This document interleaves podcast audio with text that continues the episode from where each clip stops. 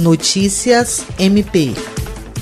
A Procuradora-Geral de Justiça do Ministério Público do Estado do Acre, Cátia Rejane de Araújo Rodrigues, e o Procurador-Geral Adjunto para Assuntos Jurídicos, Sami Barbosa Lopes, receberam o prefeito de Rio Branco, Tião Bocalon, e sua equipe jurídica e de planejamento para tratar sobre a possível reversão do Sistema de Abastecimento de Água de Rio Branco, SAERB, para a Administração Pública Municipal.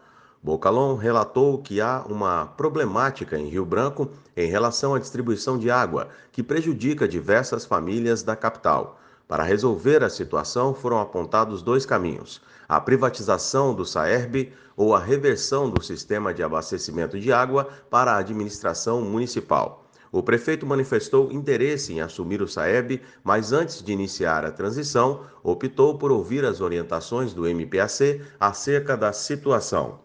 A chefe do MPAC agradeceu ao prefeito pela agenda, acolheu a demanda em questão e colocou o MPAC à disposição das demandas de interesse público.